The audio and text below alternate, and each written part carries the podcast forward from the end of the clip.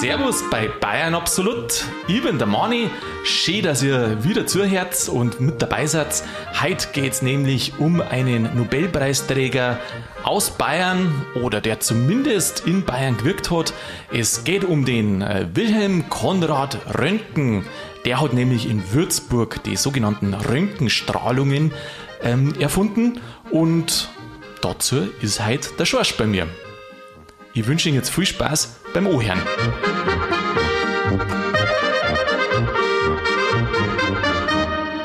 Schorsch, grüß dich, habe ich Deri. Servus, Mani. Ich habe mir gedacht, du bist genau der richtige Mensch für die Folge mit den Röntgen, weil du nämlich genauso strahlst. ich wollte gerade sagen, der Mani begrüßt mich heute mit seinem strahlendsten Lächeln. Ja, das äh, habe ich mir natürlich von dir abgekupfert und äh, ich habe auch schon Röntgenstrahlen erfahren. Ja, ich glaube, das hat jeder schon mal, oder? Jeder schon, gell? Ja, wenn du fliegst, kriegst du auch Röntgenstrahlen. Ah, aha. Ja, das Interessante ist, im Weltall gibt es so Röntgenstrahlen, äh, ganz viel. Mhm. Und die äh, Daten ja auf die Erde aber auch runterkommen, aber das geht nicht, weil da irgendeine Schicht um die Erde drumherum ist und die beschützt uns vor den Röntgenstrahlen. Aber mit dem Flugzeug kommst du jetzt so wieder auf und dadurch kriegst du auch ein paar kriegst du eine Portion ab, Röntgenstrahlen ab, ja. Aha. Oh, das wird halt wieder ein sehr physikalisches Thema. Physikalisch? Ja, mhm. er war Physiker. Eigentlich ist er, äh, hat er angefangen als äh, Maschinenbauer mhm. und dann ist er Physiker geworden. Ja, ist er naheliegend, oder? Ja. Und das Interessante ist, der hat nicht einmal Abitur. Der hat kein Abitur? Nein. Das siehst du mal, heißt gar nichts, gell? Das heißt nichts. Strahlemann und Söhne ohne Abitur. Und weißt du, warum er kein Abitur hat? Nein. Weil er Ehrenmann war. Weil er so verstrahlt war. Nein, das war er erst später. ja, der hat dann natürlich auch Selbstversuche gemacht und so. Und ähm, kann sein, dass das äh, auch was mit seiner Todesursache zum Tor gehabt hat. Aber dazu kommen wir später. Der ist in Nordrhein-Westfalen geboren, mhm. im heutigen Remscheid. Mhm. Da hat er aber bloß drei Jahre gelebt, quasi die ersten drei Jahre, weil da seine Familie gelebt hat. Und dann sind sie umgezogen. Interessant ist jetzt aber auch, dass die Stadt Remscheid, Lennep heißt das ganz genau, der Ortsteil, wahnsinnig viel Werbung macht mit ihm, mit weil er natürlich so ein berühmter mhm. Sohn der Stadt ist, aber eigentlich hat er da äh, wahrscheinlich bewusst gar nicht viel mitgekriegt von der mit drei Jahren? Nein, da wäre er noch gar nicht gewusst, nicht, dass er Maschinenbauer wird, geschweige, dass er besonderes Verhältnis, also ein besonderes Verhältnis zu, zu Strahlen hat. Ja. Nein. Nein. 1845 ist er geboren mhm. und dann sind die Eltern eben, wie er drei Jahre alt war, nach Holland gegangen. Äh, die Mutter war eine Holländerin, wahrscheinlich hat das deswegen was auch damit zum Tor gehabt. Und der Vater war ein Tuchfabrikant und Tuchhändler. Das sind immer so schöne Berufsbezeichnungen, oder? Tuchfabrikant, Tuchhändler, ja. Wenn du auf, äh, ich zu am alten Nordfriedhof spazieren und wenn du dann so die Grabinschriften anschaust, dann hat es ja, also ich weiß Aha. gar nicht, wie lange das da schon immer bestattet wird. Und dann haben natürlich da auch Frauen bestattet und dann steht halt dabei, was weiß ich, Reichsbahn, äh, Lokomotivführers Gattin. Genau. Also früher war man ja die Frau Doktor. Mhm. Das ist also quasi dein, dein, dein Stand der Heirat. Ich finde das auch irgendwie schön, wenn da die Berufe weil, äh, drauf sind, weil es sagt ein bisschen was. Also man weiß ein bisschen mehr über die Person, wo da drinnen liegt. Man kriegt gleich so ein Beutel, gell? Mhm, finde ich schon. Ich meine, es gibt andere, die wo sagen, ja, was soll in die Urgeberei mit den Berufe und Titel und so, aber mein Gott, wenn man so halt hat, dann hat man es, gell? Tuchfabrikant. Wenn ich jetzt Tuchfabrikant war, glaube ich, das da mal überall hinschreiben lassen. Ich finde Tuchfabrikant, das ist doch schön. Tuchfabrikant. Gibt es wahrscheinlich kaum mehr in Deutschland oder kaum mehr, weil ja die Textilindustrie dann abgewandert ist. Ja, ich glaube, ein paar, weiß ich nicht, gibt es bestimmt nur so, so Nischenprodukte, die jetzt, aber die, der Großteil wird. Der, der Großteil äh, aus dem Ausland. Wird in Asien war viel produziert, ja. da Textilindustrie. Ähm, dann hat er seine Schulzeit in Holland da verbracht mhm. und wollte dann auch Abitur machen. Er ist da dann auf Privatschulen gegangen, ähm, ist doch aus einem privilegierten Haushalt ja auch gekommen und dann haben sie ihn aber vor der Schule geschmissen. Oha, mhm. weiß man warum? Man weiß warum. Es hat eine Karikatur über einen Lehrer gegeben. Mhm. Und dann haben sie ihm bezichtigt, dass er das war. Und war das? Er war es nicht. Aber er wollte auch denjenigen nicht ausliefern, der es war. Das ist aber eine sehr, äh, wie soll ich sagen, große Geste. Gell? Also dann in so einem jungen Alter zu sagen, nein, ich bleibe da jetzt meinem Spätzl oder meinem Mitschüler äh, wie sagt man, loyal. Loyal Ja. ist krass, gell? Ja, das also beeindruckt mich. Ist schon, ist schon wirklich der Wahnsinn. Nur dazu, ähm, wie man sich vorstellt, bei dem, der wollte Wissenschaftler werden. Also das wärst du bei seinem Lebenslauf sehen, der ist so geradlinig auf das zugegangen und hat das verfolgt. Da gibt es nichts anderes. Das war Wissenschaftler geworden.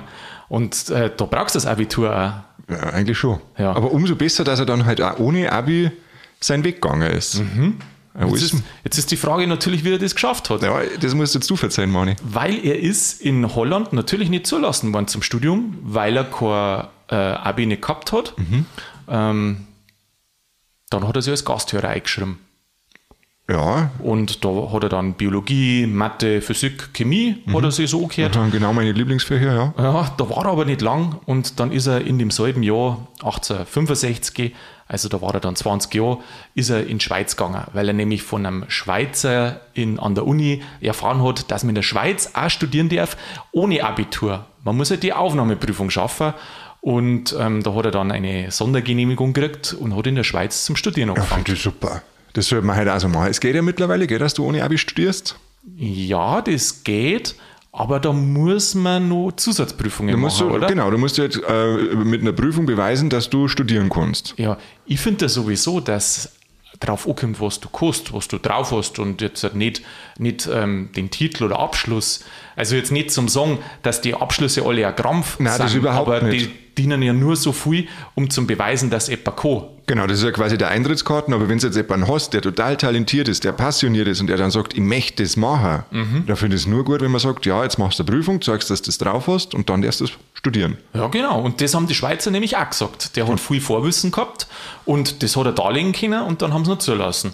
Dann hat er Maschinenbau studiert an der ETH, an der Eidgenössischen Technischen Hochschule, wie es heutzutage äh, heißt, ist eine sehr berühmte Uni in Europa. Und da hat er dann auch promoviert. Und an der Uni in, Schweiz, in der Schweiz, in, in Zürich, hat er dann auch seinen Mentor getroffen. Okay. weiß man, wer das war? Jeder, ja, das weiß man. Jeder, der ja irgendwas wert, hat in der Regel einen Mentor. Mentor. Also ohne, ohne geht es eigentlich gar nicht. Gell? Und sein Mentor war der Kund. Der Kunterbund. ich auch gerade an Kunterbund denkt. Äh, nein, das war, der hat tatsächlich, vor, wenn der Gunterbund heißt. der hat August Kund geheißen. August Kund. August Kund. Mit, Der hat ihn dann, wie, wie das fertig war mit der Promotion, das hat insgesamt äh, fünf Jahre gedauert, war er fünf Jahre in Zürich. mit Studium und Promotion fünf Jahre. Wahnsinn, gell? Boah, Wahnsinn. Ja, damals ist er, damals ist er noch schneller gegangen. Ich weiß das noch mit ähm, früher, die, wenn du so alte Sachen liest, zur Zeit von Goethe oder so, die wo da Jura studiert haben, das heute studieren sie wie viele Jahre? Fünf Jahre oder was? Ich glaube, sieben Jahre mit die, du machst ja erst das Staatsexamen Ja. und dann das zweite Staatsexamen und dann hast du noch Ref. Ich glaube, das sind sieben Jahre. Und früher war das, da waren es ja bloß ein paar Jahre. Da war- hat's ja nicht so viel Recht gegeben. Dann, dann warst du fertig. Ja. Dann warst du fertig. Wahrscheinlich warst du schon da einer von den Besten, Besseren, wenn du es überhaupt äh, da hingeschafft hast, so weit. Ja, und dann noch abgeschlossen. Und dann noch fertig geworden. Dann ist er eben mit dem Professor nach Würzburg gegangen. Mit dem Kund. Mit dem Kund, mit dem August Kund, der hat sein Talent erkannt und hat ihn dann mitgenommen. In Würzburg er, war er dann sein Assistent und er hat dann Physik noch zusätzlich studiert, Aufbaustudiengang, Wahnsinn. weil der Kund na, nämlich dazu geraten hat. Als sein Mentor hat er gemeint, du kannst das, du sollst das machen. Genau. Dann hat er Physik eben studiert, hat das auch fertig gemacht und dann wollte er natürlich habilitieren. Also er wollte Professor werden. Und dann haben die in Würzburg gesagt, ja Moment einmal, du hast ja kein Abi. Nicht dein Ernst. Doch. Ah, Geschmarrn. Jo, Ah, Das gibt's ja nicht. jo, er hat dann in irgendeinem Briefwechsel das er so beschrieben, dass, äh, wie war das vorsichtig formuliert, so ungefähr, äh, die bayerische Verwaltung äh, ist da etwas unflexibel in der Angelegenheit. Da hat jetzt nicht so viel geändert, wenn man das einmal so sagen darf. Ja, in Bayern braucht man da noch Abitur?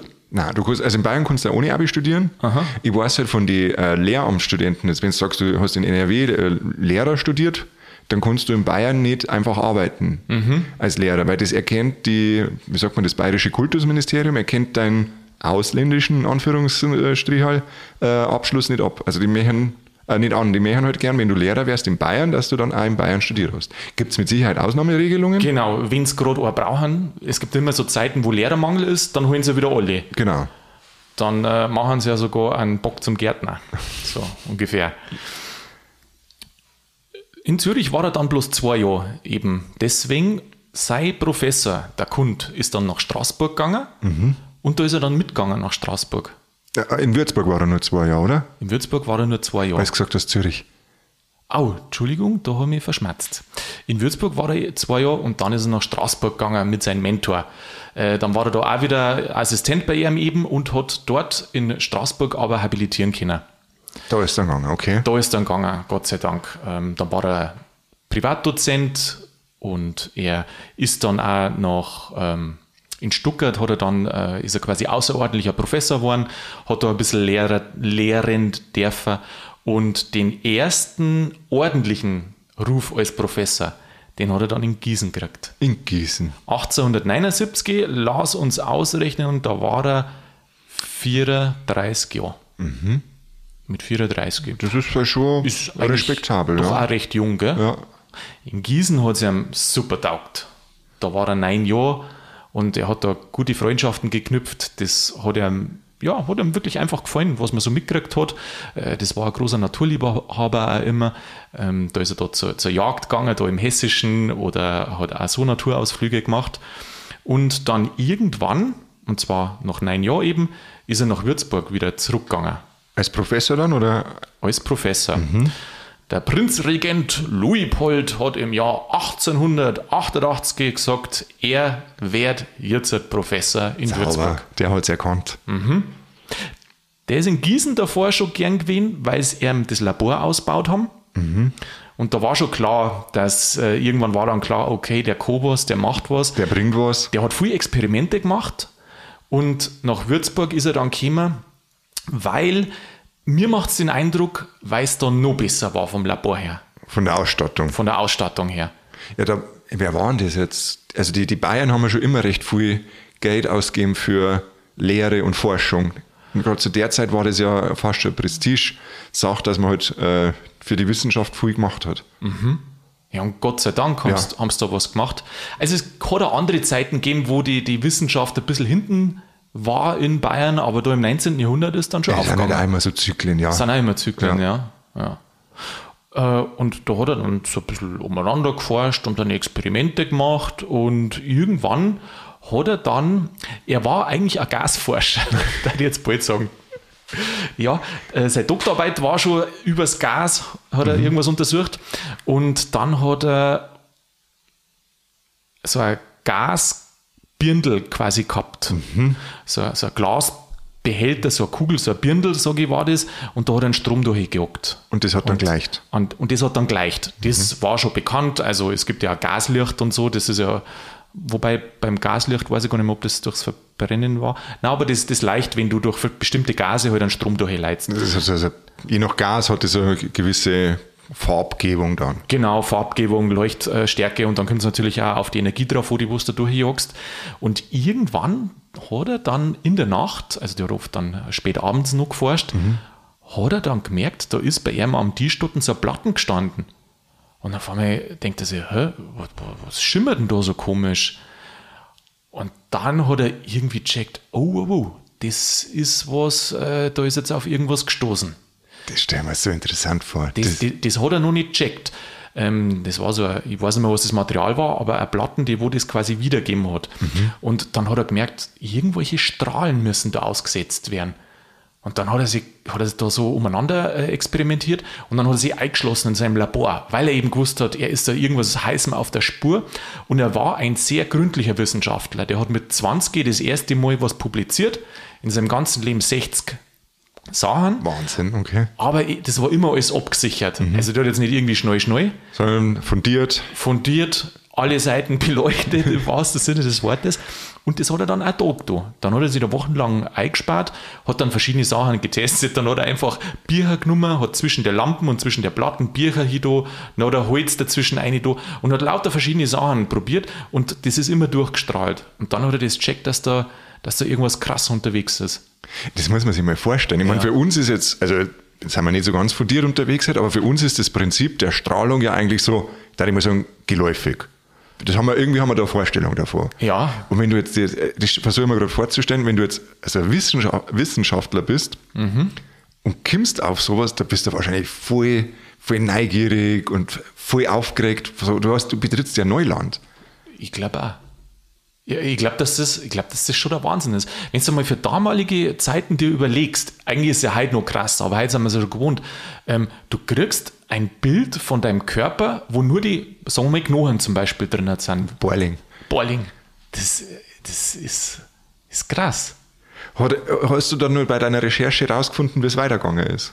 Ja, er hat, wie gesagt, zuerst unter Verschluss gehalten, dann hat er das alles abgesichert. Er hat dann auch Experimente gemacht und hat dann zum Beispiel äh, die Hand von seiner Frau, hat er, also es gibt ein Foto von der, oder Foto, kann man da Foto sagen, ähm, also so ein Röntgenbeutel von der Hand von seiner Frau, da sieht man genau die Hand und einen Ehering. Und die hat er damals 15 Minuten bestrahlen lassen. Ja, da, da, da war es halt nicht nur irgendwie bla bla bla Gattin, sondern da war es halt da mittendrin. Gell? Die war, die war mittendrin, ja, damals, das war ja neu, damals haben sie noch nicht gewusst, dass das auch schädlich ist. Er hat das alles abgesichert, dass das alles passt, dann hat er es schnell geschrieben und dann so schnell wie möglich publiziert und an alle Kollegen verschickt. Also die Info hat er relativ schnell verschickt dann, Dass er da was gefunden hat. dass er was gefunden hat. Aber ihm ist um die Forschung gegangen. Ihm ist jetzt halt nicht um drum gegangen, dass er, dass er, ich weiß nicht, dass er Gold macht. Zum Sondern einfach um den, wie sagt man, um den Erkenntnisgewinn. Genau, ist um den Erkenntnisgewinn gegangen. Er hat es nicht patentiert. Ah, er hat es nicht patentiert? Nein. AEG hat auch gefragt, ob, ob man es nicht patentieren soll, weil das ist ja ein Wahnsinnsgeschäft. Ähm, weißt du, was das heute alles für Anwendungen hat? Und dann hat er gesagt, nein, äh, er will es nicht patentieren, weil er sieht das, dass das, das nicht ihm speziell gehört, sondern das ist ein Wissen, das die Menschheit haben soll und das da frei zugänglich sein soll. Und da zeigt sie wieder seine Größe, die wir am Anfang ja schon gehört haben, wie er da seinem Klassenkameraden gegenüber so loyal war. Gell, schon, schon Also krass. bewundernswert. Ausgelacht hat ihn ja der äh, Thomas Alpha Edison, weil der gesagt hat, was ist denn das für ein Depp, kann so viel Gold machen und gibt es einfach so her. Wenn es nicht so gewesen war, dann, das ist immer, wenn es was patentieren lässt, dann darf es ja nur derjenige verwenden, Der- zumindest kommerziell, der wo das Patent zahlt. Ja. Aber ansonsten war es vielleicht nicht so schnell so verbreitet gewesen. Oder anders. Aber wahrscheinlich halt, ja, wenn es nicht, also wenn es zugänglich ist, klar, dass sie dann mehr auf den Zug aufschmeißen und oder an den Zug auf, wie sagt man, ohne hingen und weitermachen. Jetzt muss ich dir das äh, Datum nochmal ganz genau sagen. 1895. Er hat das dann auch vorgestellt vor verschiedenen Gesellschaften. Er hat ja die X-Strahlen genannt. Er selber. X-Ray sagt mir halt nur. Auf Englisch X-Rays. Und ähm, in dem deutschen Wissenschaftszirkel, da hat er eine, einen Vortrag gehalten und hat seine Experimente eben ähm, vorgezeigt, wie das funktioniert. Und die Leute waren so begeistert. Und dann hat sofort einer danach gesagt, okay, die Strahlen, die heißen Röntgenstrahlen. Und äh, dieses Gremium oder die, die, die Gesellschaft hat dann sofort gesagt, ja, das sind Röntgenstrahlen. Er selber hat es nicht so bezeichnet, aber eben die Leute, ähm, was auch zeigt, dass er bestimmt kein kein Depp war, kein Arschloch, jetzt Nein, mal so. nein, nein. Weil sonst darf man das nicht. Die waren da hellauf begeistert, die Leute. Hat er dann nur bestimmte Strahlen? Jetzt kommt mein, mein, mein gefährliches physikalisches Halbwissen. Und da- das trifft auf gefährliches äh, physikalisches Halbwissen bei mir, ja. Ja, wunderbar. Also fundierte Fakten bei Bayern absolut.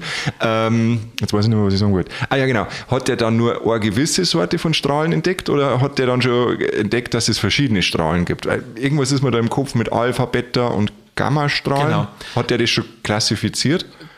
Also er hat gewusst, dass es unterschiedliche Strahlen gibt. Mhm. Ähm, das Licht ist ja quasi auch eine Strahlung und ähm, dass viel Strahlung sie ändert eben mit der Energiezufuhr, die wo du reintust. Mhm.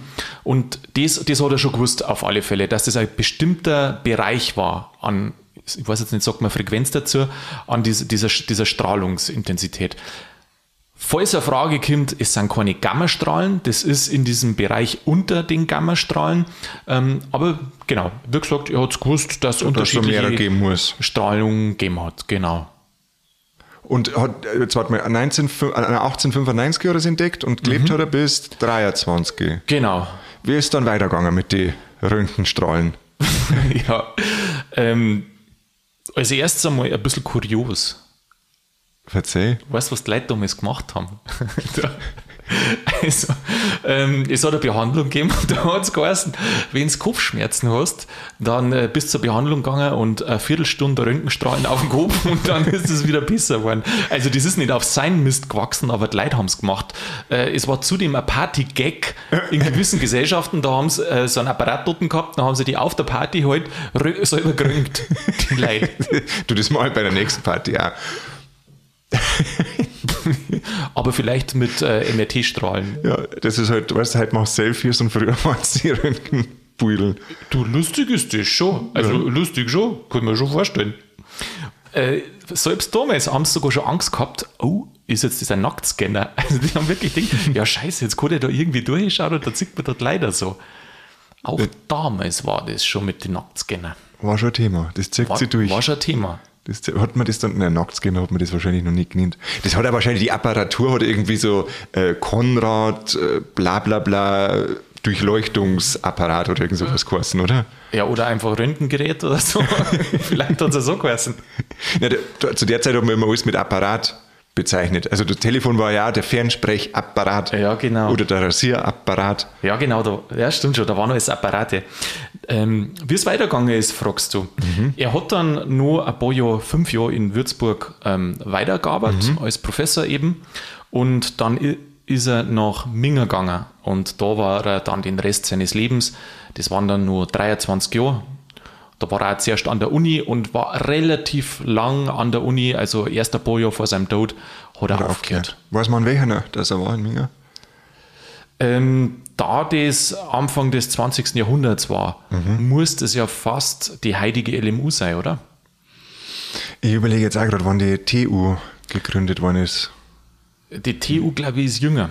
Ja, die, die LMU ist ja schon 1472 in Ingolstadt gegründet worden und ist dann mal umgezogen nach, Landshut. genau, nach Ich, ich Landshut. weiß ja gar nicht, ob es in Landshut als erstes war und dann nach Ingolstadt. Aber ja, in den zwei Genau, Städten und dann, war's. halt- Aha. dann ist halt im Zuge von dem, wir bauen Minga aus zu der Metropole und Wissenschaft und alles findet da seine Heimat, ist ja Genau. die LMU umgezogen äh, von Landshut nach Minga. Genau. Ähm, ich habe gelesen, es war das irgendwie physikalisches Institut oder irgendwie so ähnlich hat das geheißen. Aber ob das die heilige LMU ist oder TU, weiß nicht, wann TU äh, gegründet Du, das ist eine Frage an unsere Hörerinnen und Hörer. Ja, wenn sie etwa weiß, dann soll er sofort anrufen. Das haben wir auch schon lange nicht mehr gesagt. Das ist anrufen. Dass jemand anruft. Da war man am Anfang ganz narrisch damit, dass uns jemand anruft und bisher hat nie jemand angerufen und dann hat es irgendwie verlaufen. Nein, bisher schreiben die ernst leid. Schreiben dann, ja. Schreiben die ernst, aber angerufen hat noch keiner. Gut, ich weiß nicht, oder vielleicht äh, habe ich mal einen Anruf verpasst, das kann ja auch sein. Also war war das Sekretariat nicht besetzt. Nein. Er hat ja dann einen Adelstitel auch gekriegt vom Prinzregenten. Jetzt wollte ich gerade sagen Sir, aber das ist die falsche. Nein, Falsche ähm, er hat äh, äh, einen Verdienstorden gekriegt und ähm, da war auch ein Adelstitel mit dabei. Den Orden hat er genommen, einen Adelstitel hat er abgelehnt. Sonst hätte er von Röntgen geheißen. Dann hätte er geheißen Ritter von Röntgen. Ritter von Röntgen. Vielleicht hat er sich gedacht, das jetzt nicht so gut an, lasst das. Vielleicht ist Wilhelm Konrad einfach schöner gewesen. Das ist schon, äh, Wilhelm Konrad ist eigentlich echt schön. Ist schon ein schöner Name, ja. Finde ich auch. Finde ich auch. Ähm, man, man sieht ja, äh, dass das wirklich eingeschlagen ist in der Fachwelt. Darauf aufbauend auf seine Forschung ist dann die Radioaktivität auch entdeckt worden. Die Strahlung ein bisschen her. Äh, Marie Curie äh, und die anderen zwei, wo noch dabei waren, glaube ich, haben dann da auch noch einen Nobelpreis gekriegt für das. Also ohne die Grundlagenarbeit von den Röntgen war War das- auch die anderen nicht drauf gekommen. Oder wahrscheinlich nicht drauf gekommen. Und ähm, er hat einen Nobelpreis gekriegt. Das, war, 1901. das hätte ich jetzt sogar gewusst, Mani. Ehrlich? Mhm. Und warum? Weil ich mir mal die Nobelpreisträger eingezogen habe. Wer was wann gekriegt hat. Er war der erste Nobelpreisträger für Physik. Genau. Weil da hat, hat der Alfred Nobel das gerade vorher ausgelobt gehabt. Und dann hat er gleich abgeräumt. Und dann hat er gleich abgeräumt, ja, genau. 1901. Da hat es 50.000 Kronen, wenn ich mich recht erinnere, gegeben. Geld halt. Hat er aber an die Uni Würzburg gleich überwiesen. Ach, an die Uni Würzburg. Mhm. Damals war er ja, also den, den, den Durchbruch hat er in Würzburg gehabt und er hat es dann an die Uni Würzburg ähm, überwiesen. Damit sie dir wieder gescheite Professoren leisten können. Ja, weiß ich nicht. Vielleicht. ähm, er hat es auch leisten können, muss man sagen, weil äh, in der Zwischenzeit ist sein Vater gestorben und da war er, wie habe ich gelesen, zweifacher Millionär. Ja gut, wenn man Tuchfabrikant war Ja. und wie, wie du vorher schon gesagt hast, der war auf einer Privatschule, das war jetzt ja auch nicht so gang und gäbe. Mhm. Gehört schon ein bisschen ein Flins dazu. Ja, da gehört der Flunz dazu. Er war ja verheiratet auch zwischendrin. Ich glaube, dass er ein recht äh, ähm, Mensch war, der wo auf seine Wurzeln bedacht war. Weil witzigerweise hat er diese Frau, das war eine ähm, Züricher Wirtstochter, die hat er aber in Holland geheiratet, in der Stadt, wo er aufgewachsen ist. Schön. Und dann haben sie noch Minger gezogen. Und dann, wie gesagt, diese ganzen Stationen Ja. da vorher, aber da sind sie dann noch Also, mitgezogen. was ich wissen wollte, ob die Frau dann auch äh, lebenslang bei ihm dabei lebenslang, war. Okay. bis zu ihrem Lebensende. Bis das, äh, Sie ist ein paar Jahre vor ihm gestorben. Okay. Und ähm, die haben es in Minger gemütlich gemacht, auf alle Fälle. Haben in Weilheim unten dann so ein Ferienhaus gehabt, das, wo immer mehrer dann zum Hauptwohnsitz geworden ist. Und da haben sie halt Ausflüge gemacht. Äh, er war gern beim Jung und er ist gern gewandert. So eine Sachen haben die dann betrieben. Also die hat sich schon gut gelassen. Mm, Er war aber auch so, dass wenn er sie irgendwo verbohrt hat, ähm, dann hat zum Beispiel seine Frau, fragt er dann irgendwas, der hat ihr nicht geantwortet. Der, der, der war, Der war da voll drin. Mhm. seiner Welt drinnen und da hast du dann anscheinend gar nicht ansprechen brauchen. einfach so, ja, es gibt manche Leute, die da so im, im, in dem Thema, wie sagt man da, vom Thema eigentlich schon fast aufgefressen werden, gell? Ja. Und überhaupt nicht zugänglich sind. Ja, ist, glaube ich, ist aber auch was Schönes, wenn du in irgendwas so drin bist, dass gerade nichts anderes mehr äh, siehst, überhaupt was zum haben, was dich so verleitet. Das, glaube ich, ist was Schönes. Und dass man halt ohne Ablenkung ist. Also ich glaube, dass das schon so eine Krankheit von uns ist, dass wir uns, also Ja. unserer Zeit, dass wir uns halt äh, durch jeden Schmarrn ablenken lassen. Stell dir mal vor, stell dir mal vor, damals, vor 150 Jahren, hätte es Netflix gegeben. War das wahrscheinlich nicht gekommen. Vielleicht, äh, vielleicht hätte es das gar nicht gegeben dann damals. Oder anders. Oder anders. Ähm, er war, also eine Sache hat mich total überrascht, weil das war so, so ein Zielstrebiger. Das war irgendwie, der sein Plan, den hat er verfolgt, Professor zu werden. Der hat gesagt, okay, ich habe kein Abi nicht, das ist ein bisschen blöd, aber irgendwie kriege ich das schon hin. Und den Weg haben wir ja gerade gesehen, wie er es dann geschafft hat zum Professor. Aber wie er dann gestorben ist, hat er verfügt, dass alle seine Aufzeichnungen vernichtet werden. Nicht dein Ernst. Jo, Alles. ja, und das ist, das ist dann auch gemacht worden. Aber man keine Kopie noch gefertigt. Nein, die haben dem Wunsch entsprochen. Okay. Das, also das, das überrascht mich total, weil das ist ja schon fast fahrlässig. Das ist ja wie Bücher verbrennen. Ja, ich verstehe es auch nicht. Auf der einen Seite äh, entwickelt er da quasi die, oder entdeckt die Röntgenstrahlung und entwickelt den Apparat dazu und patentiert es nicht. Aber dass die ganze Menschheit was davor hat und auf der anderen Seite sagt er, alles muss vernichtet zusammen. werden. Das hat mich schon auch gewundert. Weiß man, was ihn dazu motiviert hat, was da sein Gedanke dazu war? Habe ich überhaupt nichts gelesen. Ne? Das hätte man besser durchleuchten müssen. Ne? Ja, ja, ja, vielleicht. Aber mein Gott, vielleicht hat er gesagt, 60 Publikationen. Äh, Das gelangt. Auf der anderen Seite, vielleicht ähm, passt es auch in dieses Schema ein, dass bevor er was veröffentlicht hat, hat er alles überprüft und Ah, alles so- sicher gemacht. So ein und Kontrolletti, dass er halt einfach immer sein Wissens, wie soll ich sagen, den Erkenntnisgewinn halt immer gesichert haben wollte und das nicht gesehen hat, wenn er jetzt nicht mehr da ist, dass keiner mehr drauf schaut. Genau. Ah, das kann sein. Aber das ist dann auch schon wieder, also schillernde Persönlichkeit und wenn dem so war, dass er so einen Kontrollwahn gehabt hat, Ja, oh, meine Herren, du sagst, es ist Kontrollwahn, aber ja. weiß nicht, Verantwortungsgefühl. ob es Kontrollwahn ist. Weiß ich, was machst du, wie du irgendwann mal stirbst? Lass Du auch alle meine Aufzeichnungen vernichten lassen. Ja. Äh, habe ich mir auch gedacht, durch das, dass er es nicht selber vernichtet hat, weil wenn du ja nicht willst, dass irgendwie in andere Hände kommt, dann darfst du es ja selber vernichten. Aber das zeigt, oder habe ich mir gedacht, das zeigt, dass er bis zum Schluss an irgendwas gearbeitet hat. Weil sonst hätte er es ja selber schon vorher verbrennt oder kaputt gemacht, oder? Was da vielleicht noch gekommen war. Ja, der, der wird länger gelebt hätte. Äh, Den Fakt, den finde ich total überraschend. Also das passt überhaupt nicht so in die Persönlichkeitsstruktur. Ist, ist schon wirklich interessant. Oder ja. vielleicht schon, aber ich finde es überraschend. Da, Manni, wenn du sowas erzählst, dann bin ich mir ganz ohr. Du, dann äh, lasst mir mal den äh, Wilhelm Konrad in Ruhe und äh, schauen wir uns mal kurz an, was eigentlich heutzutage mit seiner Erfindung gemacht wird und warum die Strahlung schädlich ist. Also was heute noch gemacht wird, mir fällt jetzt spontan ein, dass man am Flughafen immer nur das Gepäck röntgt Genau. Oder durchleuchtet. Ich weiß gar nicht, ob, man das, ob das immer noch. Nein, wahrscheinlich gibt es ja schon eine neuere Technik, aber das hat man lange so gemacht. Ähm, ich habe im Zusammenhang, in die Richtung bin ich nicht so tief gegangen, ich habe im Zusammenhang mit den Nacktscanner da so ein bisschen nachgeschaut. Das lässt dich gar nicht los, das Thema. Äh, ich finde es krass, wenn du im Internet schaust, da gibt es ja ein paar Beutel, ich finde es krass, wie detailliert das die teilweise sind. Die Nacktscanner? Ja, Ja. weil es am Anfang geheißen hat, na man sieht da nichts, es ist bloß grob, ob irgendwie da etwa was versteckt. Ähm, Nein, es kommt darauf an, wie er eingestellt ist, welcher das ist. Da sieht man schon wirklich, also Sachen, die man nicht sehen möchte. Fettfalten und äh, die Genitalien dort und je nachdem, wie fein das, das eben eingestellt ist. Da werden auch, je nach Scanner, man kann es von außen nicht sehen, habe ich ähm, erfahren, man kann auch da Röntgenstrahlen zum Teil hernehmen. Ah, und das wird dann auch gemacht. Ich, wie gesagt, ich weiß nicht, ich habe nicht recherchiert, welche Hersteller Ah, das, das okay. verwenden. Ich vermute mal, dass das mit den Strahlungen so ist, weil du kannst mit jeder Frequenz ähm, kriegst du da anders Beutel.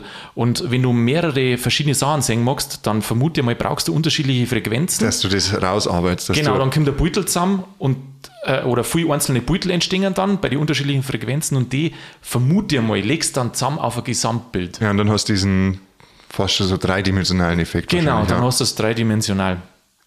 Also genau, am Flughafen sagst du, ähm, die Scanner, möglicherweise, man weiß nicht, Und äh, ja, halt im Krankenhaus, im Krankenhaus, in die Arztpraxen. Lastwagen werden geröntgt. Lastwagen. Ob sie irgendein Schmuggelgut dabei haben. Ja, bis du einen, genau, bis du einen Lastwagen durchsuchst und teilweise müsst ihr das ja zerstören, ob in die Bordwand irgendwas drin ist. Also die müsst ihr ja kaputt machen, dass du reinschauen kannst. Ähm, und da gibt es so Scanner und die fahren dann quasi um den, um den um und ähm, dann kannst du es entdecken. Das ist der, Rund- der, der, Partyapparat für die Zöllner. Ja, genau, die haben da richtig viel Spaß. Materialprüfung, was ganz wichtig Ah ist. ja, also so Mikrobruchstellen und so weiter. Genau, ob da irgendwie was nicht ganz dicht ist, äh, ob es nicht äh, sauber gearbeitet ist, solche Sachen siehst du alle in Röntgenverfahren zum Beispiel auch. Gibt es natürlich noch viel, viel mehr Anwendungen.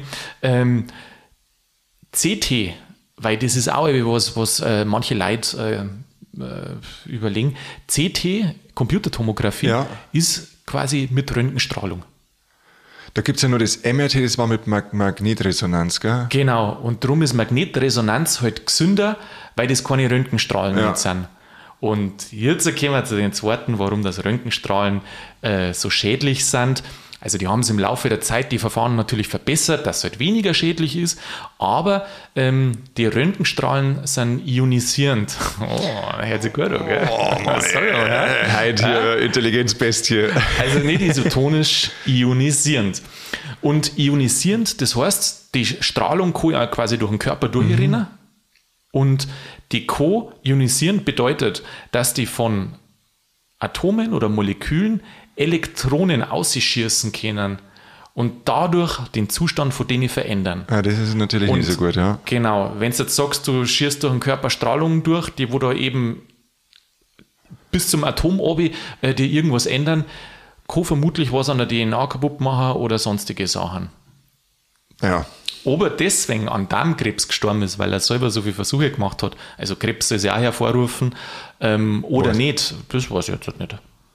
Auf alle Fälle hat er einen großen Beitrag zur Menschheit geleistet. Ja, So wie mit, wir mit unserem Podcast. genau. Und ich habe jetzt nur noch mal eine Frage an die, die wo sich jetzt halt manche Leute vielleicht stellen. Ist jetzt ein bayerischer Nobelpreisträger oder nicht? Also ja, Ich kann da sagen, dass er die Hälfte von seinem Leben in Bayern gewirkt hat und äh, von seinem Erwachsenenleben ähm, den Großteil und dass er halt natürlich Nobel, äh, also die Erfindung, äh, weswegen er einen Nobelpreis gekriegt hat, in Würzburg gemacht hat. Ja, Also das war jetzt gerade so mein Ansatz. Du kannst das jetzt, glaube ich, durch verschiedene Perspektiven anschauen. Er ist ja kein gebürtiger Bayer, aber er hat sein Erkenntnis, also sein Erkenntnis oder gewonnen in Würzburg, damit auf bayerischem Boden. Ich glaube, das kannst du so auslegen und so auslegen, es da- wie es da gerade passt. Was dazu sagen? Ich würde sagen, dass kein Paradebayer ist, aber ich würde sagen, dass ähm, ja, aus der Kraft Bayerns Ja. oder die Kraft Bayerns dort dazu beitragen hat, auf alle Fälle. Und wenn es spitz auf Knopf geht, dann war es immer nur ein Preis. Also wenn er keinen Nobelpreis gekriegt hätte, dann war es ein Preis gewesen. Ja. Aber so ist er hier Vorzeige Bayer. So ist er Vorzeige Bayern. Ah, wir sind wir Vorzeige Bayern und als Vorzeige Bayern Bringen wir jetzt was, oder? Jetzt, genau. Machen wir. Schorsch, bis zum nächsten Mal. Bis zum nächsten Mich Mal. hat's wieder Mani. gefreut. Ja, mir auch. Ich habe wieder viel gelernt. Das gefreut mich. Gell? So soll es sein. Hab Also, ich Servus, Mani. Was sagt jetzt ihr? War das ein Bayer? Naja, vielleicht war es kein Bayer, aber ein bayerischer Nobelpreisträger. Wenn man sich einmal die Wissenschaftler so anschaut, da ist es ja selten so, dass da, wo einer geboren ist, dass er da dann auch bleibt und forscht und wo er dann einen Nobelpreis erringt, das ist ja oftmals noch was anderes. Also in jedem Fall da ich sagen, dass er in Bayern einen Nobelpreis erforscht hat und dann dementsprechend auch durch die Forschung gekriegt hat. Also wer weiß, ohne Bayern hätte er es möglicherweise nicht geschafft. Ich hoffe, dass Ihnen die Folge wieder gut taugt hat, dass ihr nächsten Donnerstag wieder mit dabei seid. In der Zwischenzeit macht's es gut und bleibt's grübig.